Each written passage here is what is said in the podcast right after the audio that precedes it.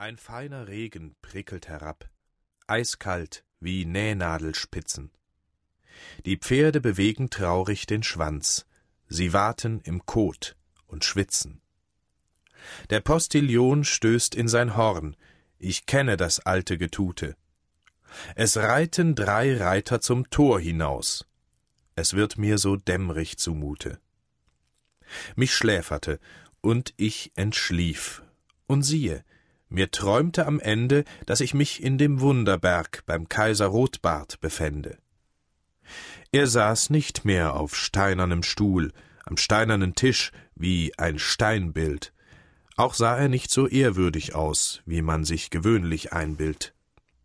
Er watschelte durch die Säle herum mit mir im trauten Geschwätze. Er zeigte wie ein Antiquar mir seine Kuriosa und Schätze. Im Saale der Waffen erklärte er mir, wie man sich der Kolben bediene, von einigen Schwertern rieb er den Rost mit seinem Hermeline. Er nahm einen Pfauenwedel zur Hand und reinigte vom Staube gar manchen Harnisch, gar manchen Helm, auch manche Pickelhaube.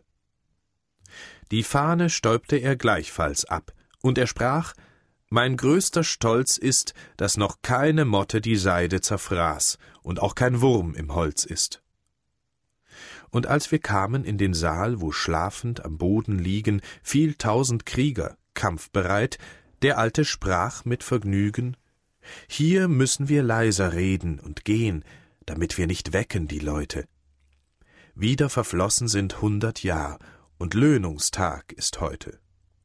Und siehe, der Kaiser nahte sich sacht den schlafenden Soldaten und steckte heimlich in die Tasch jedwedem einen Dukaten.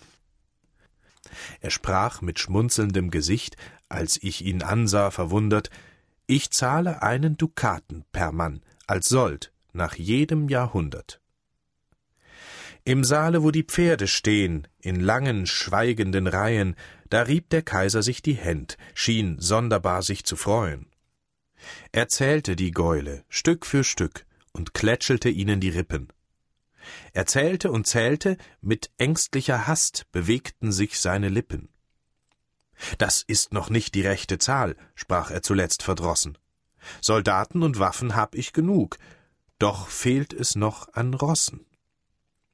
Rosskämme hab ich ausgeschickt in alle Welt, die kaufen für mich die besten Pferde ein, hab schon einen guten Haufen.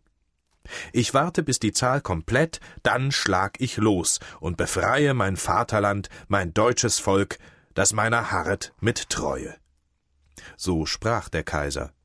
Ich aber rief, Schlag los, du alter Geselle, schlag los, und hast du nicht Pferde genug, nimm Esel an ihrer Stelle.